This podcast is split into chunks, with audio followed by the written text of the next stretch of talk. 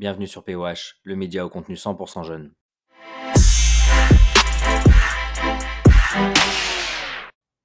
Intéressons-nous désormais à ce qu'est un OPCO.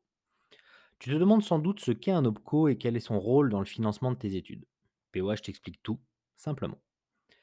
Un OPCO est un opérateur de compétences. Tu as peut-être entendu parler de l'ancien nom, OPCA, organisme paritaire collecteur agréé. Depuis le 1er avril 2019, 11 opérateurs de compétences remplacent les 20 OPCA historiques.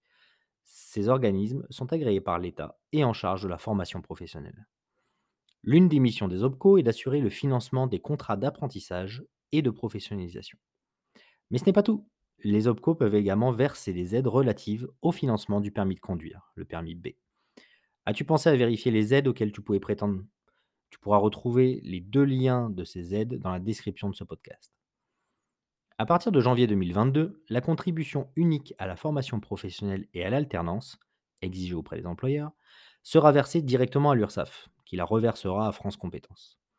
Ensuite, France Compétences redistribue les fonds selon les clés de répartition entre les différents financeurs. Pour un employeur, le taux de cotisation à la contribution unique à la formation professionnelle et à l'alternance dépend du nombre de salariés de l'entreprise. Jusqu'à 10 salariés, une entreprise devra contribuer à la hauteur de 0,55% de sa masse salariale brute. Mais encore. Ok, on t'explique. La masse salariale brute est l'ensemble des rémunérations imposables et des avantages en nature pendant l'année de tout le personnel de l'entreprise. Cela comprend les salaires, les primes, les gratifications, les cotisations salariales, les indemnités et les pourboires. À partir de 11 salariés, le taux de cotisation passe à 1%. 1,3% pour les entreprises de travail temporaire.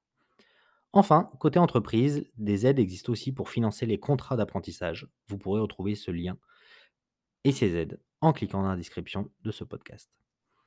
Pour aller plus loin, voici quelques liens utiles. Je vous propose la liste des 11 OPCO ainsi que la contribution unique à la formation professionnelle et les différentes missions des OPCO.